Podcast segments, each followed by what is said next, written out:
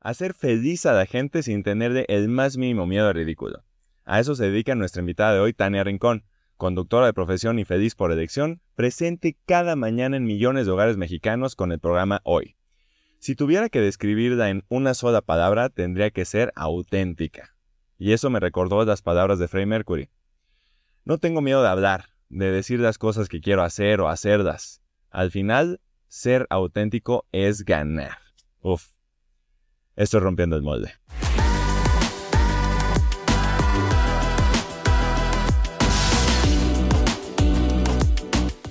Bueno, pues el día de hoy súper feliz de estar con una de las personas más queridas de México, yo estoy seguro, entregada todos los días estar ahí haciendo feliz a la gente. Tania Rincón, bienvenida, ¿cómo estás? Muchas gracias, gracias por esa presentación. No, no sabía que era tan querida, pero gracias. pues mira, el punto aquí en Rompiendo el Molde es como encontrar algunas cosas que puedan hacer nuestra vida mejor. Ese es, ese es el punto, ¿no? Y, y viéndote a ti, escuchándote hablar en muchos podcasts, en lo que haces en todo día a día, creo que simplemente mostrándonos quién eres, podemos encontrar algunas buenas pistas del éxito y, justo de, pues, de estar bien. Entonces, por eso estoy súper emocionado. hombre, encantada de estar aquí. Pues mira, nos conocimos en... Eh, en República. En República, justo hace, pues bueno, pues estaba la semana de Super Bowl. Super Bowl, exacto. Correcto. Y mira, yo me quedé como sorprendido de pues estando ahí con ustedes, con Tania, con Ernesto y en ese set que puede ser pues imponente. Ajá.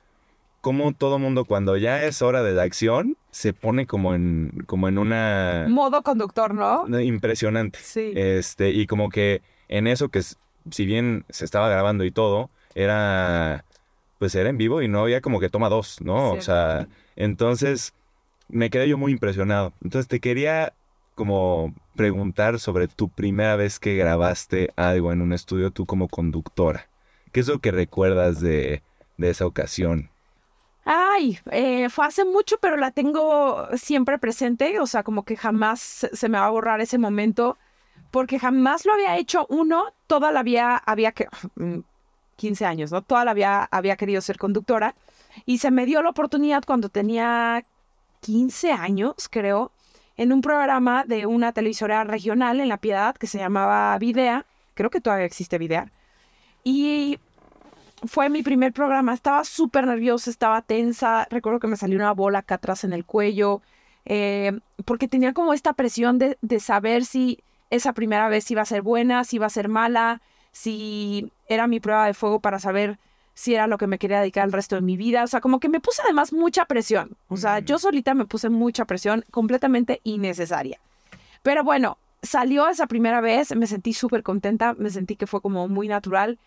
Lo difícil fue entrar, pero ya una vez que estaba ahí enfrente de la cámara con mis compañeros, me sentí como pez en el agua. Y fue muy lindo, la verdad, como sí decir, ay, qué bueno que sí la pegué, porque esto es lo que quiero hacer siempre. ¿Y qué te daba el escenario? ¿Cómo, o sea, ¿qué en particular era lo que te hacía sentir cómoda ahí con esa luz encima, con el reflector? Es que ni siquiera lo puedo explicar. O sea, finalmente yo sí soy una de las, de, las personas que, no, no sé cómo tu, fue tu infancia, pero mis papás trabajaban todo el tiempo y sí nos dejaban a cargo de la televisión. Tengo dos hermanos mayores que me llevan seis y siete años, entonces a la hora que mis papás se iban a, a trabajar en las tardes, crecíamos enfrente de la televisión. Entonces yo consumí todo lo que gustas y mandes. Obviamente, pues de acuerdo a mi edad, han cambiado los parámetros de lo que pueden o no los niños ver. Pero sí soñaba con, con hacer televisión. Entonces, el hecho de ya poder estar ahí siendo parte de la televisión me encantaba. Me parecía como, como tan mágico, tan tan padre estar pudiendo consolidar un sueño desde tan chiquita. Tenía 15 años, ¿no? Y me sentía muy realizada. O sea, de, como que te enfocaste en disfrutar y eso era la clave. Sí, en disfrutar. Y de tus otras primeras veces, por ejemplo, en, en Venga de Alegría, en Fox, en, en, en Televisa, haciendo los demás programas. Bueno, me acuerdo, yo estudié en la universidad en Guadalajara y a la par cuando estudiaba la universidad me vine a participar en un concurso de belleza acá en México y cuando se acaba el concurso vengo con Lupita Jones y le digo, oye, pues dame una oportunidad, este, ayúdame a conectarme acá en México, en Televisa. Porque obviamente yo me inscribí al concurso porque yo quería entrar a Televisa. O sea, era mi idea era entrar a Televisa y yo quería trabajar como conductora. Lupita me hizo el favor de contactarme con, con, un productor, Carlo Antonio Rico, que en su momento hacía un programa que se llamaba MP, MP3, que era un programa de música. Me hicieron un casting, me acuerdo perfecto, entré un, en un estudio de Televisa Chapultepec. O sea, imagínate entrar por primera vez a Televisa Chapultepec. ¿Cuántas historias se han hecho ahí? ¿Cuántos programas? ¿Cuántas estrellas?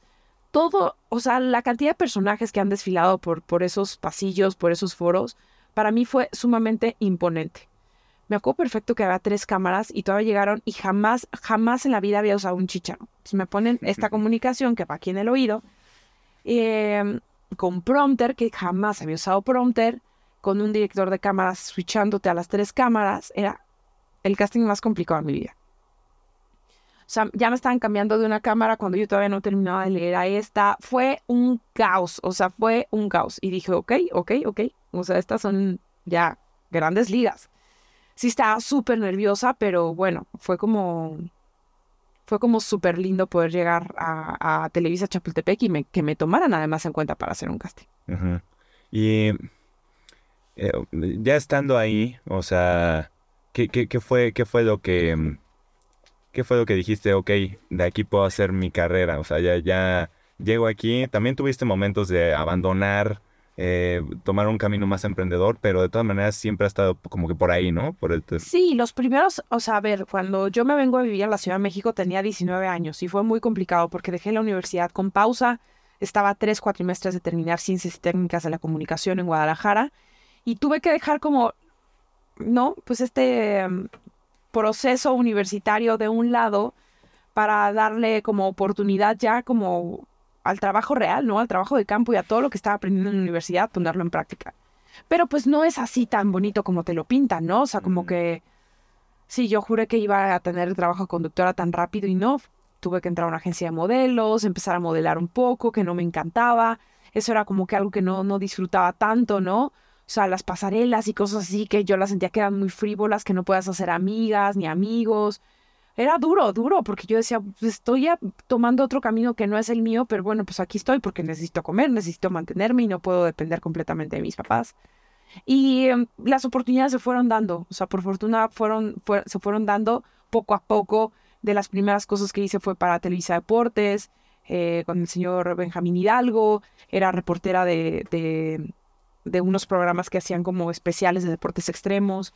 Eh, y luego hice otro programa para Luis de Llano que se llama Metrópolis, como pequeñas participaciones, ya sabes, pero que yo atesoraba. Yo decía, así es, así es, o sea, de abajo, construyendo, reportear, este, todo, todo, todo me suma, todo me construye, o sea, finalmente así me voy a formar. Y como que no veía trabajo pequeño, o sea, como que yo a todo lo, todo lo agradecía muchísimo, todo, todo lo agradecía muchísimo porque, pues finalmente sabía que a lo mejor no era el gran trabajo, pero finalmente ya estaba en el camino que quería y no era el modelaje, sino como reportera, este, presentando reportajes, lo que fuera, pero yo decía, este ya es el camino, o sea, esto es lo que me va a llevar a ser la conductora que yo quiero ser. Después de que se cancela el programa este de que platicas de Metrópoli y que ah, empiezas a hacer estos programas de, Interjet, eh, platicas que no veías nunca como un fracaso, ¿no? Sí. Y, y al final te permitió conocer mucho, pues al final del país. Sí. ¿Qué fue lo que más te gustó, lo que más te sorprendió de, de, México? Ay, pues eso, que tuviéramos, por ejemplo, nunca se me va a olvidar cuando, justo cuando trabajaba en Interjet, eh, nos llevaron a Chihuahua, conocimos Paquimé, conocimos eh, Ciudad Maderas. O sea, como que yo no podía creer que México fuera tan rico en, en gastronomía, en cultura que incluso en el mismo Chihuahua, que es uno de los estados más grandes, cambiara así completamente, no sé, como hasta el clima, em, todo, todo, cada región en, Chihuahua era completamente diferente y aún estabas en el mismo estado. Fue increíble porque además a mí me encanta viajar y, tener la posibilidad de conocer más tu propio país fue como de las cosas más, más lindas que recuerdo. Incluso la Ciudad de México. O sea que decíamos, ah, no, bueno, pues ahora Espacio Interjet se va a hacer desde aquí, desde la Ciudad de México. Ok irte al Munal, irte al Zócalo, eh, que al Museo Frida Kahlo, o sea, conocer lugares que en el día a día eh, dejas como planes a largo plazo y terminas no haciéndolos. Y, y, y, trabajar justo como en ese tema, pues tan turístico, fue padrísimo. Cosa es que aquí en la ciudad, digo, yo soy de aquí, jamás he ido al Museo Frida Kahlo. Es padrísimo. Sí, sí, ya, ya. Es que nunca hay boletos, siempre es así, tienes que reservar dos semanas. Sí, sí. Sí, pero se disfruta. Claro, claro. Eh, voy, a, voy a agendar ya. Descuélgate. y, y bueno, tuviste un momento también donde te tuviste que definir más entre si hacer más el programa matutino o, o enfocarte en deportes. Y te enfocas más en deportes. ¿Por qué te decides enfocar por, por ese lado? Pues es que siento que más bien como que los deportes siempre me han acompañado y como que de pronto vivimos en esta sociedad donde a fuerza queremos ponerle etiqueta a todo y decir, bueno, no, es que ella es de deportes, no, bueno, es que ella es de entretenimiento, no, es que ella es de espectáculos, no, o sea, puedes hacer las dos cosas, porque a ver, es como cuando abres ahorita tu, si yo te digo, abre Spotify, seguramente tienes listas donde tienes a Nodal, pero también tienes ACDC, pero también tienes este, ¿sabes? O sea, un sinfín, o sea, no solamente te puede gustar una cosa, Claro. yo crecí con los deportes porque en mi casa, ¿no? Mi papá jugaba fútbol los sábados, mi, mi hermano también. Entonces me gustaban los deportes, o sea, genuinamente por eso. Y mm, sí, o sea, la, la vida también me llevó por el entretenimiento y es complicado que de pronto te digan, no, solo puedes hacer una cosa o solo puedes hacer la otra. Eh, sí hubo un tiempo donde, pues no, como que más bien siempre me he estado acompañada de, de los deportes. O sea, no, no ha habido una época donde me ha tocado estar solo en entretenimiento o solo en deportes. O sea, siempre he estado como con los dos, con los dos. ¿Y qué es lo que te llama la atención de los deportes de toda la vida? O sea, ¿por qué? O sea, eh, fuera del acompañamiento y tal, ya hoy, ¿qué te dan? Amo practicarlos, o sea, como que de las cosas, no que les reclame a mis papás, pero siempre estuve como más del lado cultural o artístico, ¿no? Como que siempre estuve en clase de ballet, tocaba la guitarra, que si la flauta y la estudiantina y bla, bla, bla.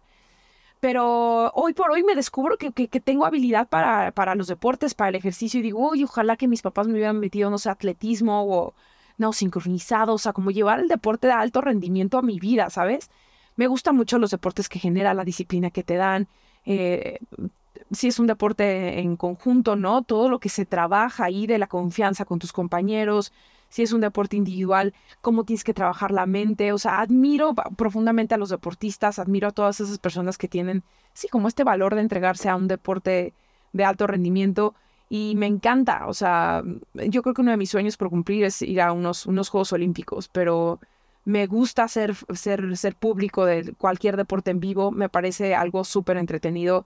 Creo que nos aportan muchísimo como, como seres humanos, ¿no? Los, los deportes. Es algo súper sano, ¿no? Es algo súper, súper sano. Me gustan, me gustan mucho los deportes, Muy inspiradores, ¿no? Entonces, la disciplina así justo. completamente. Y las historias también de cómo han transformado a los deportistas, cómo los deportistas han vivido a través de su deporte. Sí, súper apasionante. ¿Qué ha sido la prueba que más te ha demandado a ti o, o lo que has hecho, no sé, escalar a alguna montaña? Algo que ha sido durísimo. El otro día me estaba acordando porque me dijeron, bueno, ¿y a ti de dónde te viene el gusto por la montaña? Porque ahora todo el mundo hace, ¿no? Eh, eh, senderismo y hiking y demás. Eh, y qué padre, qué bueno que lo estén haciendo. Eh, cuando trabajaba en Fox, eh, llegó un, eh, una muy buena amiga que se llama Rina, que tiene una fundación que se llama Fundación Alma. Y lo que hace Fundación Alma es eh, ayuda a mujeres que tuvieron cáncer de, de mama y les, les ponen nuevamente, digamos que las reconstruyen y les, les ponen implantes. Entonces, iban a hacer una cumbre en el pico de Orizaba con eh, sobrevivientes de cáncer de mama, con familiares de las, de las sobrevivientes y demás, como un poco como reto, como, pues sí, como un ejercicio también de alguna manera como sanador, ¿no? Entonces me dijeron, oye, estaría padrísimo que vengas. Y yo así como, ay, ¿tú crees que puedas? Sí, vente, va a estar padre. Ok. Así muy como si nada. Yo no sabía ni tenía idea que me estaba enfrentando. No tenía una gota de equipo, o sea, no tenía unas botas profesionales, no tenía los, los, nada, nada, o sea, ropa térmica, olvídate, nada, nada, nada. Casi en jeans, ¿no? Casi en jeans se me ocurrió. Entonces llegamos, eh, estuvimos, o sea, acampamos en el, en el, campamento base. Este, ahí tenía yo un dolorcillo eh, de cabeza, como ligero, pero dije, bueno, no pasa nada. Empiezas a subir la montaña a las 3 de la mañana para poder hacer cumbre y estar allá a las 7, ¿no? 7, 8 de- la mañana. Y fue un trabajo extenuante de principio a fin, empezar a subir y a subir. Se me dio muy natural, lo tengo que decir, porque jamás había hecho montaña. O sea, hacía ese ejercicio y, y corría y en el gimnasio, las pesas y demás. Pero el trabajo que te da la montaña es un trabajo muy especial porque es como trabajar en conjunto con tu, con, tu cabeza y tu cuerpo y que tu mente no quiera vencer a tu cuerpo. Estaba muy cansada, eh, pero bueno, también estaba como muy, muy ilusionada porque era algo nuevo. El propósito de estar ahí con, con, con sobrevivientes de cáncer también era algo muy especial. Era un viaje muy especial porque además la gente que estaba era increíble y me recibió espectacular. Y bueno, no te la voy a hacer cansada. Llegamos, no hicimos cumbre porque no traíamos ni, ni campones, ni como el equipo especial, pero ya estábamos, o sea, ya estábamos viendo ahí, eh, como que, o sea, ya estaba ahí la cumbre. Y de pronto me da un dolor de cabeza que sentí que se me iba a caer. O sea, y empecé a devolver el estómago, pues claro, me dio mal de montaña, no estaba aclimatada. Este, también me decían, oye, tranquila, porque no puedes bajar rápido, porque también puede ser contraproducente para, para tu cuerpo, como que relájate, tranquila, toma agua, acuéstate. O sea, yo ya quería bajar, o sea, yo decía, ya, por favor.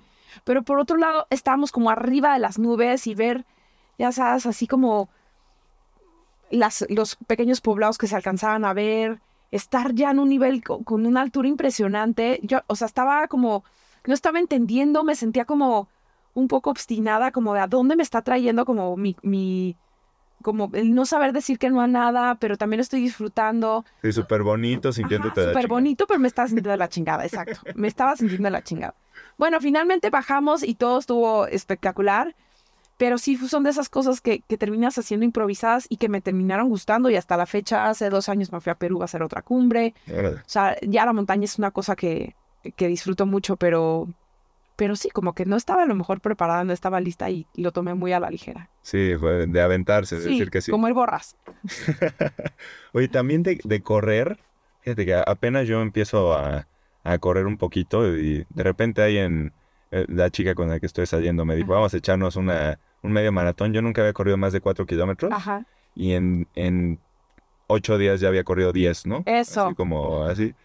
Eh, y como que me di cuenta de lo que puedes hacer que ni siquiera te imaginas, ¿no? Completamente. O sea, y, como este trip de estarte hablando y así, como de, a ver, mm, te está odiando pero no pasa nada y tal. ¿Tú cómo experimentas correr distancias largas que también lo haces? Em, pues como con un, paseo con, conmigo, conmigo misma. He tenido carreras de todo. No he, he tenido carreras que digo, ¡ay, maldita la hora que estoy! O sea, ¿por qué vine? Pero he tenido también carreras muy buenas. Me acuerdo que cuando me estaba preparando para el maratón, para mi primer maratón, me tocó hacer 35 kilómetros en el maratón de la Ciudad de México. Yo iba a correr Las Vegas como mi primer maratón.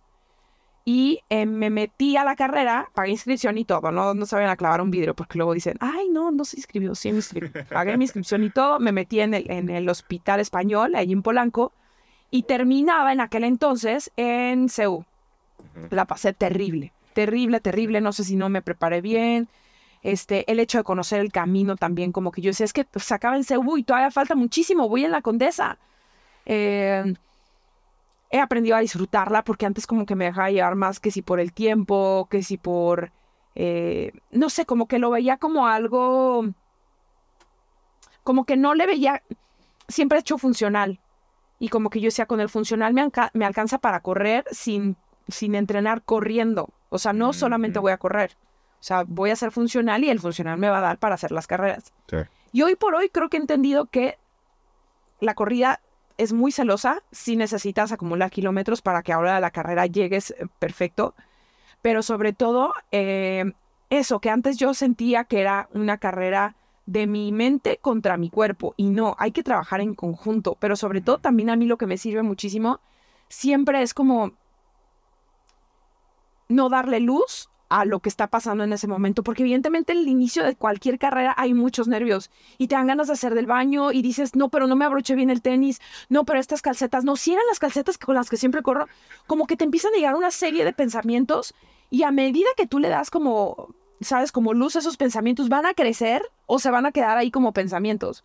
Que los exteriorices no está mal, pero tampoco hay que darles como tanta luz porque si no, esos pensamientos te van a gobernar el resto de la carrera. ¿Qué crees más difícil? Em, la parte más difícil de la carrera es cuando apenas vas empezando agarrando ese como el ritmo o, ya cuando estás, no sé, al 80% de la carrera. O, em, tal vez el 20% primero y saber que te falta el 80 o el 80 que ya traes toda la madriza de... Eh, Yo creo que para mí lo más complicado es el inicio porque si hago un trabajo así de, de autoconvencerme, a pesar de que estoy ahí por mi voluntad, si hago un trabajo así como de, venga, ya estás aquí y por eso te preparaste, o sea, como empezarme a hablar, hablar, hablar, hablar. Y una vez que ya como que hasta caliento, porque a ver, seamos honestos, ya cuando corres una carrera tampoco te da tiempo de calentar como muchísimo. Porque si te toca en el corralito hasta atrás, van saliendo, van saliendo, van saliendo, y de pronto tú ya te volviste a enfriar y entrar nuevamente en calor, eso cuesta. Para mí lo más complicado es el inicio siempre. mm, Y ya al final, la verdad es que ya yo ya voy como muy emocionada. También te voy a decir algo. Eh, sí soy de armarme mi buen playlist para correr. Porque eso me motiva. O sea, como que también elijo como ciertos truquitos, como de ciertas canciones que me recuerdan o a mis papás o a mis hijos o una canción de cierta época de mi vida que me da para arriba. O sea, no, te- no tengo canciones de bajón. O sea, sí tengo canciones que constantemente me dan para arriba. Me funciona también muchísimo apoyar a la gente que va corriendo, que siento que ya va caminando. Darles ánimo me ayuda a mí, claro. ¿no? Como que entender también mi propósito. Justo me pasó cuando tuve a Amelia en el hospital, me dijo, ay, yo te conozco, y yo, "Ah, ya sabes, en mi situación más vulnerable, que estás hecha pomada porque acabas de parir, no te está pasando la anestesia, y yo dije, madres, ¿y qué? ¿Bien o mal? No, claro, por ti terminé el maratón de la Ciudad de México. Fue Ay, como, ay, qué bonito. Sí, me echaste porras. Y dije, ay, bueno, por lo menos ayudé a alguien. Súper cool. Sí. Oye, y eh, bueno, estabas platicando también un poquito sobre, por ejemplo, con esto de subirte al pico de Orizaba, Ajá. de tomar riesgos y todo, ¿no? Este, que es algo que, pues, haces, ¿no? Sí. De- diario, ponerte ahí enfrente de la cámara es un riesgo por, por lo que sea, que puede pasar lo que sea, está en vivo y todo el mundo se entera. Sí. ¿Cómo, cómo, cómo vives eso, este, ese día con día? Porque al final tiene que venir como de un espacio como de comodidad con uno mismo. O sea, ¿desde cuándo te has desenvuelto así tan, que te vale madres, tan auténticamente? O sea, eso, ¿cómo se lo podría... ¿Hay algún paso? ¿Hay algo que hacer? ¿A qué se lo atribuyo? Ajá, ajá. Eh, um, ay, no sé si se lo atribuyo a alguien, pero a alguien o a algo, pero sí, siempre hay que tomar riesgos eh, y hay que tomarlos como con, con mucha ligereza, evidentemente sin restarle responsabilidad, pero me, me acuerdo que me pasó cuando me iba a ir a Qatar, una semana antes me dijeron que yo iba a estar en la inauguración. Entonces Ujú. como que fue de cómo y apenas me estás avisando, ¿o no? O sea, como yo voy a estar en la inauguración. No lo tomé a la ligera, pero como que no trato de darle tanta tanto espacio a lo que representa, sino en cómo me voy a preparar para, ¿no? Mm. Obviamente estudié muchísimo la historia de Qatar, la economía, la cultura, ¿no? Me preparé mucho, pero no estaba dimensionando. Y una vez que pasó, ¿no? Como este evento donde me, tu, o sea, me tocó estar en la inauguración eh, al lado de Denise, ¿no? Del perro, ¿no? Con Puyol. O sea, sí fue como, wow, wow, wow. Ya que estaba ahí, sí fue de, "Ah, estoy con unos monstruos, ¿no? De la comunicación y yo estoy aquí.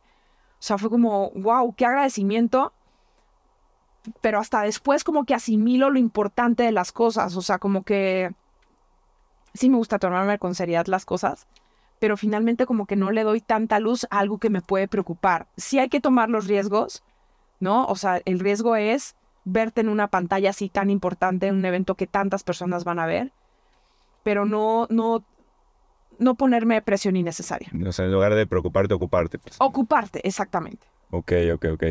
Y, mm, por ejemplo, también, eh, también has platicado de cómo durante la pandemia te tocaba grabar guerreros Sí, embarazada después de pasar por pues, la lamentable pérdida de un bebé. sí, O sea, tomando esos riesgos también. sí. O sea, eso, eh, co- eh, ¿cómo lo pensabas? O sea, un, ¿todo va a estar bien? Eh, ¿O qué te dices tú para poder enfrentar ese riesgo que es de una madre?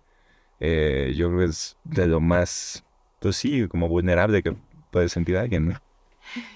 Eh, teníamos tan poca información acerca del, del COVID, porque primero nos dijeron que íbamos a hacer, no sé, estar dos semanas encerrados y terminaron siendo casi dos años. Sí. Entonces se tenía tan poca información de lo que podía repercutir a nivel salud, de como los doctores dicen del producto y de la madre, que el doctor lo único que me dijo es, pues si te cuidabas uno, ahora te vas a tener que cuidar tres veces más, ¿no? Eso es súper importante, que mantengas la distancia, ¿no? Como que lavado de, de manos constantemente. Tenía como muy poca información. sí fue duro, ¿no? Tener que salir de casa a trabajar en una época tan complicada. Eh, pero también estaba contenta porque estaba como, pues sí, regresando a trabajar después de que había decidido renunciar a Azteca, como que era mi gran oportunidad, el, proyecto me apasionaba muchísimo. Y sí, son estos riesgos que, que, tienes que tomar cuando te vibra para bien, ¿no? O sea, no es tomar el riesgo por tomarlo.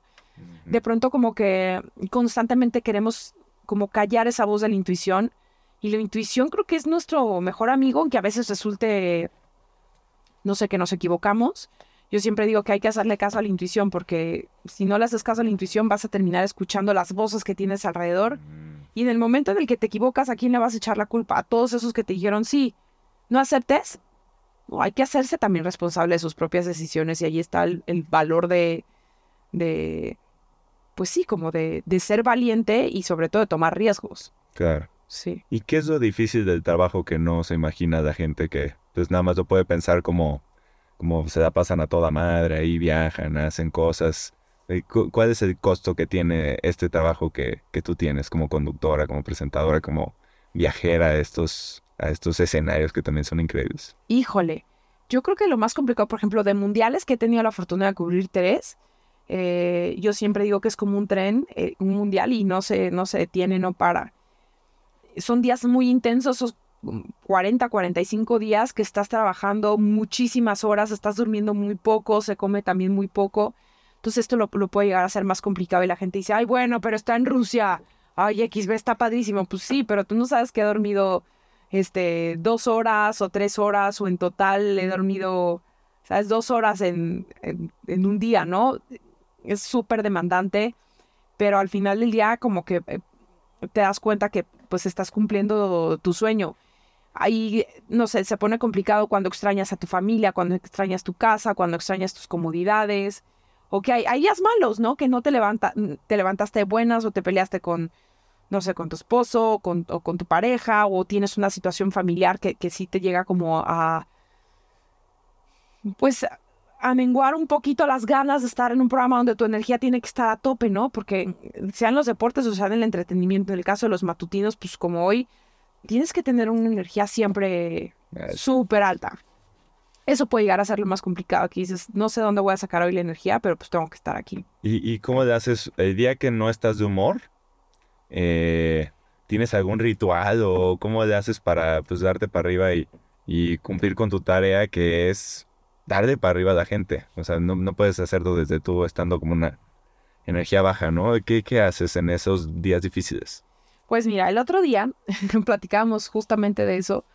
Eh, pues te toca fingir, te toca fingir que estás de buenas o te toca fingir una sonrisa y el de pronto el cerebro siento que no capta si lo estás fingiendo o no, entonces como que te vas nuevamente como aclimatando, te vas contagiando el ambiente que, te rodea, entonces de alguna manera eso te lo pone un poquito más fácil, ¿no? Porque la gente no tiene por qué saber tus problemas o no tiene por qué saber que tú no te despertaste de buenas o que o no dormiste bien o porque tu hija tiene tos y no pegaste el ojo en toda la noche. O sea, en el momento en el que finges, pues terminas por creértela y termina por cambiar tu actitud de una manera sorpresiva. La verdad es que es sorpresiva. Entonces, pues sí, echarle, echarle mucha actitud. O sea, ahí en esos días que no andas tan bien, resulta hasta terapéutico ir. Completamente terapéutico. Órale. Sí. Sí, el trabajo se vuelve una terapia completamente. Órale, pues buenísima esa. Sí. Eh, Como terapia ocupacional. también, también platicas mucho de hacer las cosas que no te gustan para poder llegar a hacer las que, las que sí. Sí. ¿Qué fue alguna de esas cosas que tú al principio decías, no me gusta, nunca me nunca me llamó la atención o algo que al final sí sacaste eh, o le terminaste encontrando el gusto. Por ejemplo, los certámenes de belleza dijiste no, no era lo tuyo, ¿no? Pero mm, ah, no sé, de eso o de alguna otra cosa que le pudiste sacar algo como bueno en sí a la actividad y no lo que te conllevaba. Pues sí, yo creo que el concurso de belleza es un gran ejemplo porque, a ver, yo soy de la piedad, soy eh, la más chica en mi casa, eh, tengo dos hermanos mayores que yo. Ninguna miembro de mi familia ni cercanamente se dedica a los medios de comunicación. y entendía que tenía que entrar a ese concurso de belleza para poder entrar a Televisa, porque no es que yo iba a tocar las puertas de Televisa y me decir, bueno, tú quién eres, qué haces y, y como por qué estás aquí, cuál es tu talento y demás. Entonces sí, sentí que ese era el camino y finalmente sí me abrió las puertas para entrar a Televisa. Creo que otro de los, los momentos que lo he entendido así es cuando vivía en Guadalajara, tenía un, un programa, bueno, trabajaba en este programa que se llamaba Sobre el Asfalto y de pronto íbamos como a las ferias de modificaciones, como expos de modificaciones de autos, y yo decía, ¿qué es esto? O sea, ¿cómo se pueden gastar este platal, este dineral en modificar los coches y ponerle eh, puertas, eh, vertical doors al un Chevy o cosas así que yo decía, ¿qué? O sea, ¿cómo? Y me daba muchísimo oso y me daba como pena ir. Ay, aparte era un, un, un mundo tan de hombres donde la única mujer que veían, pues la veían como, no como no sé, como un poco denigrar a la mujer, la verdad, porque Sí, sí, era el sí. escenario perfecto para denigrar a la mujer, ¿no? Porque pues veías a muchas mujeres en bikini, ¿no? Posando y demás, entonces si había otra mujer ahí era como también, ¿no? Viene a, a posar. Era complicado, era complicado. Pero también ese mismo programa de Sobre el Asfalto nos llevaba a eventos como la NASCAR aquí en México, cuando tocaba la fecha aquí en el autódromo, entonces pues ya tener la posibilidad de estar como un pasito, ¿no? Del, del, del deporte profesional estaba increíble, ¿no? Entonces había cosas que me tenía que comer, ¿no? Pero que por otro lado, pues te abrían puerto, te abrían camino a, a otro tipo de cosas. Claro. Sí. Ok, ok, ok. ¿Y hay hoy en día cosas que te den pena, Tania? No. O sea, por ejemplo, en hoy nos reímos mucho como de este que si los pastelazos y que si el confeti, que si los huevos estrellados, porque nos estrellamos este huevos con confeti en la cabeza y demás. Pero es, es muy divertido porque finalmente estás entreteniendo a la gente, hay un público que le gusta, que la pasa bien y cuántas personas no pueden decir que se ganan la vida así, ¿no? Haciendo eh, pues que la gente se ría y que, que tengan un momento de felicidad, ¿no? Hay mucha gente que nos ve en los hospitales y que nos dicen, oye, ha sido mi acompañamiento, mi tratamiento. Eh, muchas personas que dicen, oye, hoy no estaba teniendo un buen día, pero de pronto los vi o los escuché y, y me, me robaron una carcajada. Para ellos, para ellos lo hacemos y, y, y aprendes a disfrutarlo muchísimo. Claro. Y, no, y te lo pregunto porque eh, yo creo que es... Si hay algo que me ha atormentado toda mi vida es justo eso, la pena, Sí. ¿no? Y que te detiene de hacer muchas cosas, te pues, detiene, detiene de vivir muchas experiencias, ¿no? Y, Claro. y luego superarlo, yo estoy seguro que es una barrera enorme. Entonces, Sí. como el, el ver que alguien básicamente no tiene, es, es- es- es así como de, wow, órale. Yo creo que la gente también huele tu pena, ¿no? Cuando... Sí, sí. O sea, estás intentando algo, a lo mejor que eres nuevo, pero no le entras como con, con coraje y con determinación, la gente se da cuenta, pero cuando a lo mejor ve que eres auténtico y que genuinamente lo estás haciendo por primera vez, como que te relajas y tu, tu ánimo cambia y, y- y la gente entiende, ¿no? Que a lo mejor no eres el experto, pero vale la pena siempre intentarlo. Claro. Sí. Oye, en algún punto saliste de, de TV Azteca sin mucho plan. A ver, eh, como que encontrarte a ti misma, ¿no? Eh, nuevamente. Sí. Eh, y estuviste pues más de emprendedora. En- entre todo eso, empezaste el, el podcast Ujú. em, Ama de Ama de Casa. Ajá. Y bueno, yo me eché un, uno de esos podcasts de, sobre la felicidad. Ajá. Y qué increíble Sí. episodio ese de 42 minutos de pura sabiduría. Sí. Este, y te quería preguntar, ¿qué es la felicidad hoy para ti? Que te digas a darla. Pues mira, ha cambiado como mucho mi concepto de, de- felicidad. Eh, como que desde que desde que era chiquita, como que siempre creía, ¿no? Con, con tener esa casa con el perro, ¿no? Y una casa con jardín enorme, el esposo, los hijos, ¿no? Como la familia perfecta. Eh, hoy por hoy, la felicidad para mí como es este estado de, de tranquilidad, de sentirme en paz con las decisiones que, que tomo, es eh, el equilibrio perfecto de poder estar con, con mis hijos, con el tiempo necesario para, para disfrutarlos, para poder gozarlos, para aprender sobre todo mucho de ellos, porque a veces creo que como que siento que yo quiero darles las lecciones o educarlos a ellos y ellos terminan por, por educarme a mí. Sobre todo en el tema como de, de relajarme y de, de bajarle los decibeles al nivel o estilo de vida que yo tengo, que te consta, ¿no? Que siempre estoy corriendo y con mis hijos tengo que desacelerar completamente porque incluso ellos caminan más lento que yo. Sus pasos son más cortos y yo siempre quiero ir ma- más, rápido. Físicamente imposible. Físicamente imposible. Entonces hoy valoro mucho poder estar con mis hijos, dándoles tiempo de calidad y sobre todo combinándolo con, con lo, que más amo, que es, es la televisión. Para mí la felicidad es ir cualquier fin de semana a, a mi tierra, a la piedad, compartirlo con mis papás, desconectarme en absoluto. Yo creo que ahorita de los lujos más grandes que nos podemos dar es desconectarnos en lugar de conectarnos, o sea, dejar el teléfono y estar, ¿no? Con las personas, escuchándolas, voltearlas a ver a los ojos y tener esta conexión real con, con más personas. Para mí eso es la felicidad, no, no está tan complicado, es, disfrutar verdaderamente a, la gente que quiero. ¿Y qué es lo que aprecias más de, de la gente? ¿Quiénes son tus amigos? O sea, ¿cómo son? Eh, creo que en este último tiempo he aprendido que no, que, que das lo que tienes y en ese sentido creo que, que como mi grupo de amigos somos muy similares porque damos lo que tenemos. Mm, tengo amigos que son muy generosos, ¿no? Con, con su tiempo, que en el momento en el que sea que necesite, me levantan el teléfono este, y están ahí en tres segundos para mí. Eh, son honestos también, son de, pronto como creemos que, que, los, que los amigos nos van a dar por nuestro lado y yo sí tengo estos buenos amigos que me dicen, no, es que sí te equivocaste. O sea, estoy contigo, pero sí te equivocaste y no lo puedes negar. Entonces, creo que mis amigos son, son, son sinceros, son honestos, eh, son muy generosos porque me regalan también lo más valioso que tienen, que es, que su tiempo. Y no me juzgan. Creo que eso también es, es lo más valioso, que no, no me juzgan independientemente de la decisión que, mm. que tome, no, no me critican. Sí, no juzgar siempre importa. Sí, sí. En ese episodio de la felicidad hablaban de varios puntos como de una esfera, ¿no? Del modelo incluso. Sí. Y hablaban de... Como un pastel, ¿no? Que tienes que dividir como por porcentajes, ¿no? La familia el 50%, el trabajo un 30% y demás. Correcto, correcto. Y hablaban de la parte espiritual también y que la parte espiritual de la felicidad era el propósito. ¿Cuál dirías que es tu propósito? Eh qué pregunta tan trascendental. Eh, mi propósito es, es eso, disfrutar a, eh, a cada momento, ¿no? Lo, lo, que estoy haciendo. O sea, como que ya sacudirme a gente que no, no necesito en mi vida, porque muchas veces por compromiso, por pena, por no saber decir que no, aceptamos incluso trabajos por la misma situación o no nos podemos acudir a ciertas personas que son tóxicas o que son nocivas para nuestra vida, para nuestro día a día.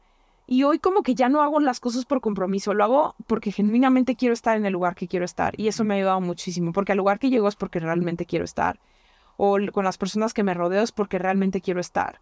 ¿No? Ya he dejado de ir también a estas reuniones donde a lo mejor conoces a tres personas y todo lo demás son compromisos y ya, o sea, como que he dejado de hacer cosas por compromiso y es más bien por mí, porque yo esté contenta y por que mis hijos también estén contentos. O sea, hoy por hoy mi motor más grande son, son mis hijos y quiero, quiero su bienestar y quiero que también ellos tengan el ejemplo de, de, de ser genuino, pero sobre todo de, de procurarnos a nosotros mismos. O sea, antes que cualquier otra persona, procúrate a ti. Claro y si te procuras tú tienes más para dar, ¿no? Completamente. Ok. Sí. ¿Y cómo ves, o sea, como parte de estos ciclos, ¿no? También ese fue un ciclo que se cerró. Ese podcast ya, ya no lo haces. Y ojalá que regresen en algún punto. ¿Cómo ves esos ciclos, el, el, cerrar algunas puertas? Em, justo tomar las determinaciones de hacerlo, que yo creo que es muchas veces algo que nos cuesta muchísimo trabajo. Es que eso, siento que de pronto ese tipo de, el hecho que haya terminado ama de casa también es para mí un periodo de madurez y de aprendizaje, de entender que no puedo controlar todo, que no tengo todo el tiempo ni la energía y que, que tampoco humanamente es posible poder llevar a cabo tantas actividades. Y mira que ahorita tengo muchas actividades. Pero es, es, es, es eso, entender que también yo necesito descansar, entender que también necesito estar en mi casa, eh, soltar. Creo que a veces lo que más nos cuesta en la vida es soltar.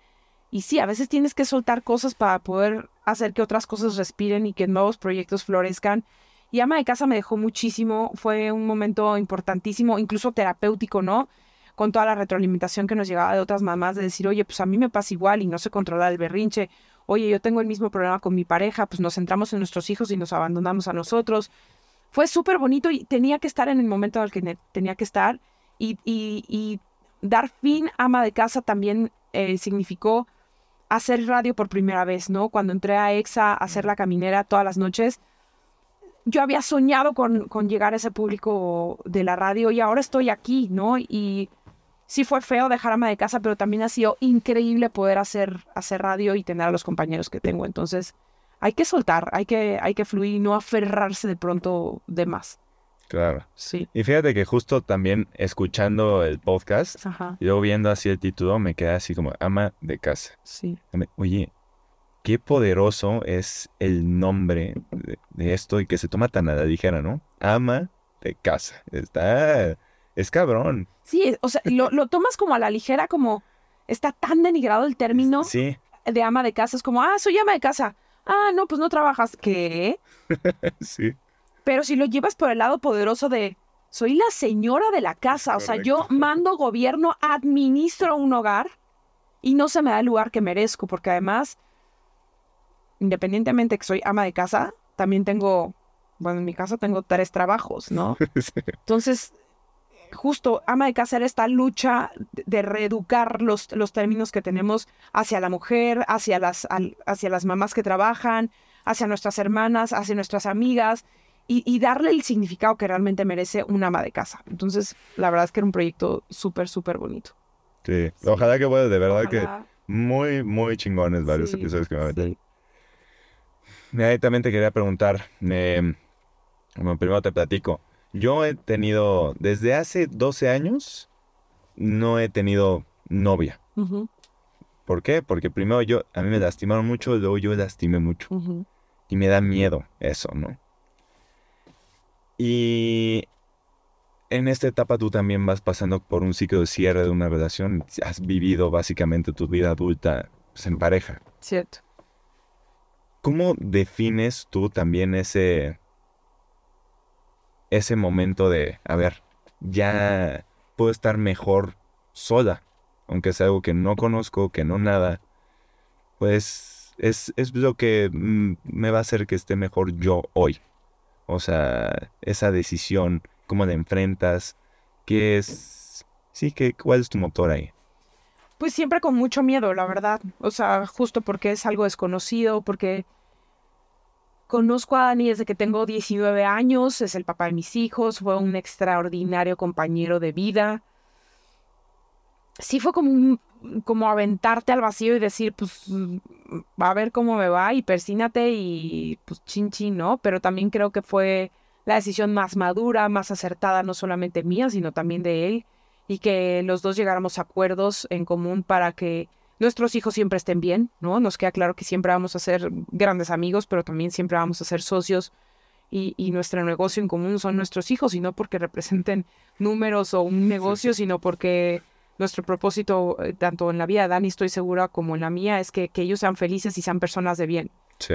Em, como que nunca me he quitado el miedo porque todo ahorita es nuevo, ¿no? Porque al hacerlo tan público, o sea, algo era tan nuestro y al hacerlo público se magnifica y todo el mundo tiene una opinión, siempre alguien tiene un terapeuta que te garantiza que vas a volver con tu pareja. Eh, que ojo, agradezco todos esos comentarios de la gente, ¿no? Que, que, que se acercan a ti recomendándote un método, un sistema, un doctor, ¿no? Las terapias, demás, porque lo hacen desde, un lugar del amor, ¿no? por ayudarte. Claro. Pero finalmente regresamos a la intuición, ¿no? La intuición, pues es la que, la que me trajo aquí a tomar esta decisión de que él, él tomara un camino aparte, de que yo tomara la, la mía. Todo es muy nuevo, o sea, como que todavía no me puedo apartar de esta situación y decir, eh, cómo lo he logrado. Creo que todavía está como muy fresco. Pero lo que sí te, tengo claro es que lo estoy viviendo día a día, eh, teniéndome mucha autocompasión, ¿no? no juzgándome. O sea, si un día tengo ganas de llorar, pues voy a llorar. Si un día tengo ganas de desacelerar, pues voy a desacelerar. Eh, dándome, dándome, como muchas licencias, entendiendo que ahora pues cada 15 días comparto a los niños con, con su papá, que también ha sido como un proceso largo, ¿no? O sea, un proceso no largo, un proceso complicado, ¿no? De de pronto ser esta familia cuatro a los viernes, sábados y domingos estar yo sola en mi casa. Es como, wow, ¿no? ¿A dónde se fue el hogar? ¿A dónde se fue pues todo esto que habíamos construido después de tantos años? Es duro, pero creo que también fue un momento como muy importante donde ni él me lastimó ni me hizo daño, ni yo lo lastimé a él, quiero pensar, eh, pero creo que fue así. Eh, donde no nos arrepentimos de decir, le estoy haciendo la vida miserable a él y él me la está haciendo a mí. Fue un momento súper sensato de entender eso, que como, como familia siempre vamos a funcionar perfecto, pero como pareja pues algo se rompió y, y tampoco es tan fácil, ¿no? Como reparar o, hacer que las cosas, que las cosas funcionen. Claro. Sí. Y de la idea del, del matrimonio en general, o sea, yo, yo también vamos, pensando en la evolución de la vida humana y de hasta de cuánto vivimos, ¿no? En los años 1900, en 1800, digo, la edad de retiro definida como está de los 65 años, ¿por qué 65 años? Porque cuando se implementó, antes, poquito antes de 1900, era rarísima la persona que llegaba a vivir más de 65 años. La media era 50 y en 65 básicamente 99.9% estaban muertos. Sí ahora ya llegamos a vivir 100, ¿no? Este, también tengo, tengo uno de mis libros favoritos que se llama Las cinco cosas que no que, que, que no cambian. Y la primera que te dice es, todo cambia y todo termina. Cierto. No hay... Y a eso yo lo agregaría que, o sea, justo como la, la única constante que tenemos en la vida es el cambio. Así es. Entonces, o sea, ¿Cómo crees que eso empate con la idea del matrimonio y de esta promesa de eternidad hoy en día en el 2023? Ay, no sé, siento que yo ahorita no soy la persona apta para contestar ese tipo de preguntas de amor. Eh, porque pues eh, no es, o sea, no es que esté en la búsqueda, pero es complicado porque yo había idealizado, ¿no? El amor y había idealizado el matrimonio y de pronto te das cuenta que no, que esa persona con, o sea, la persona con la que se casó Dani eh, no es la misma 16 años después, porque hemos cambiado, porque el trabajo nos cambió, porque el día a día nos cambió, porque los miles de compromisos que tenemos, porque pues también la madurez nos dio para cambiar a los dos, ¿no? Entonces, ay, creo que el matrimonio sí es, es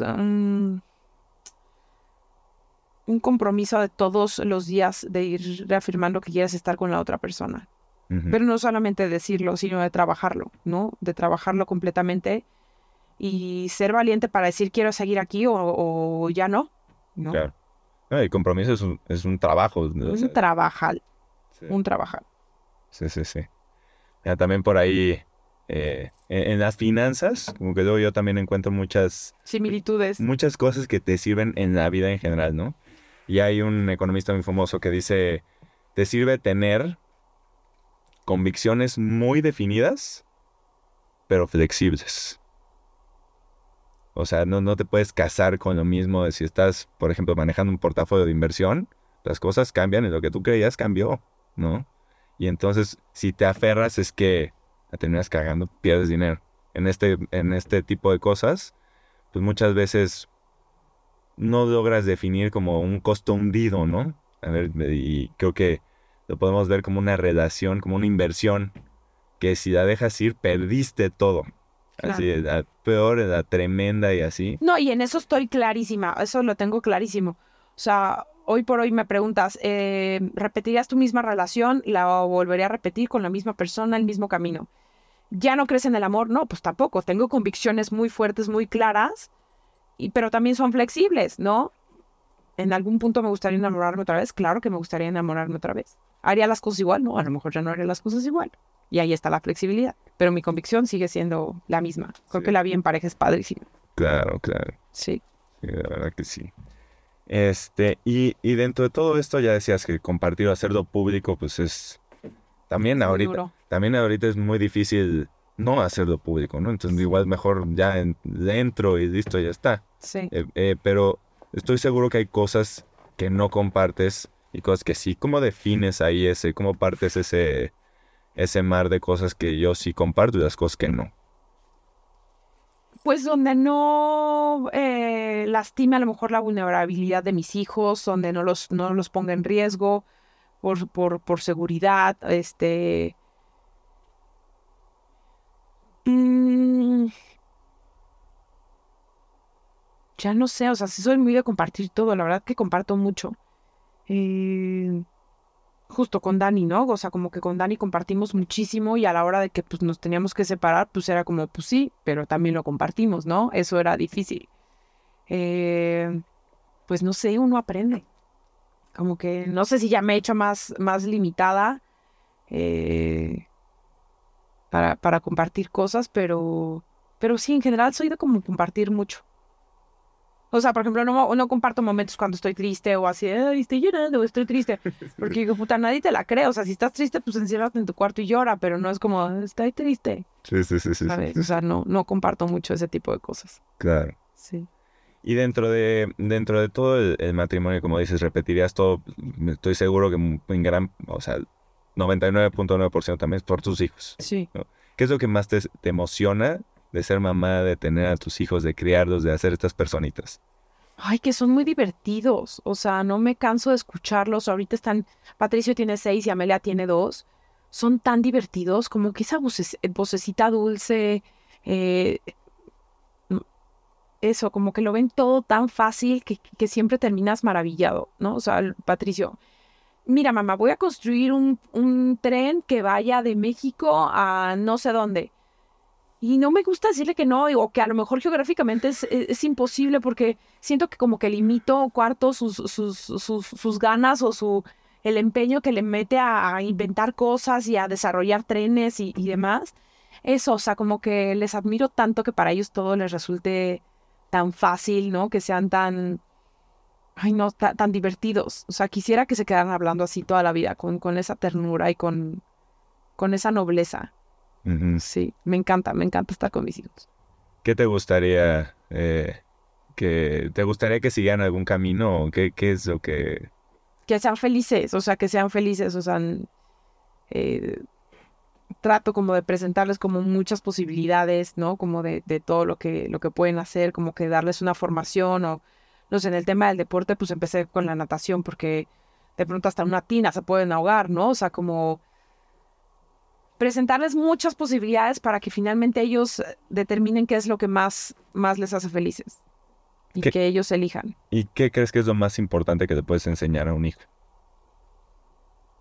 Eh, creo que el autoconocimiento. No sé, como que yo sí crecí, y no porque esté mal, ¿no? Mis papás no se lo vayan a tomar a mal. Como un poco limitando o coartando mis, mis emociones. Como de, no, las niñas no se enojan. No, como chingados, no estoy imputadísima. Claro que se enojan y no me veo fea si estoy enojada. Sí. O sea, no me veo de ninguna manera, pero eso, que abracen sus emociones, creo que son de las cosas que, que más me gusta eh, enseñarle a, mis hijos, que abracen ese sentimiento. Estás frustrado porque no te salió, es normal, mi amor, y hay que convivir con eso y abraza ese sentimiento. No te sale ahorita la, no importa, en algún punto te va a salir, pero eso es, eso es práctica. O sea, todo tiene un precio y esa es la práctica. Estás triste, sí, mi amor, yo también estoy triste. Yo quería, no sé, comprar boletos para la sirenita y hoy no encontramos. Como esa tolerancia a la frustración, como ese, ese autoconocimiento de, de todas las emociones que existen y no solamente la alegría y, ay, qué padre, qué bonito todo cuando estamos alegres, ¿no? M- um, Compasión, ¿no? El otro día Patricio, ay, es, eh, el otro día fulanito salimos al parque y se embarró de popó de perro. ¿Y qué hiciste, mi amor? Nada, le dije que sí estaba bien porque todos estaban riendo. Ah, qué bueno, ¿sabes? Como ya se nos olvidó ser empáticos con los demás y entender si el otro está bien o no está bien. O sea, ya todo es una burla, ya todo se hace virar y ya todos nos reímos de todos y ay, es de chill. No, no es de chill. La está pasando muy mal y no nos estamos acercando a él para decirle si está bien o no está bien. Eso, como que lo que más me importaría es, es que, que Patricio y Amelia crezcan siendo muy, muy empáticos, niños muy sensibles y con mucho autoconocimiento. Ok. Sí, ¿Qué dirías que no es negociable para ti, Tania? Que no es negociable. ¿En, en qué aspecto? ¿En qué En, eh, que, que me digas de laboral, personal, de relaciones. Tal vez de relaciones. ¿Qué no es negociable? O sea, en tu trato con la gente, tal vez. O de la gente hacia ti, pues. Pues no es negociable que me quieras usar. O sea, eso no, no es negociable. Que quieras como conseguir un beneficio a través de mí, eh, disfrazándolo como de amistad o de alguna relación, eso es para mí inaceptable. O sea, creo en la amistad sincera, en la amistad honesta, pero no que me quieras utilizar. Eh, a mí ese tipo de gente me, me, genera mucho conflicto, ¿no? Que, que se acerque a ti por algún favor, como un poco usarte. O sea, para mí no es, no es negociable usar a las personas y después votarte como si fueras, ¿no? Cualquier cosa y ya no, ya no me sirves, ya te voy a desechar. Eh, otra de las cosas que no es negociable es mm, como que no te entregues al 100%. O sea, me gusta estar con personas apasionadas como yo. Si vamos a salir eh, al karaoke, vamos a cantar fuerte todos, o sea, y la vamos a pasar bomba. Este, si vamos a ir a correr, vamos a correr bien, ¿no? No a medias tintas, o sea, no porque tengamos que ir ahí en Usain Bolt, ¿no? Pero, pero eso, como que me gusta rodearme de gente que es apasionada igual que yo. ¿Sabes qué pensaba yo en una boda el otro día de un cuate? Ajá. Em, así de... Me quedaba pensando así, que esté orgulloso este cabrón que me invitó. Vamos a hacer un cagado. Claro, exacto. De José fue un gran invitado, por favor. Él va a estar siempre en mis, fiestas y en mis eventos. Pues sí, porque es una fiesta y hay que celebrar. Sí, sí, sí, claro. Sí, sí, sí. Tania, pues ya eh, acercándonos al final para que puedas ir justo por, por las bendiciones. Eh, ¿Me podrías compartir qué piensas que sean tres ingredientes para una buena vida? Tres ingredientes para una buena vida. Ah, el agradecimiento. Creo que el agradecimiento es algo muy importante, el hecho de, despertar y, agradecer que tenemos salud, que tenemos un techo donde vivir, eh, que tenemos lo que tenemos alrededor. Eso es muy importante, siempre ser agradecido. Eh, que es otra de las cosas para tener una buena vida. Eh, disfrutar, disfrutar lo, que tienes, en donde estás, con quién lo tienes ¿Y qué otra cosa puede ser? Eh, ¿Qué podría ser? ¿Qué podría ser?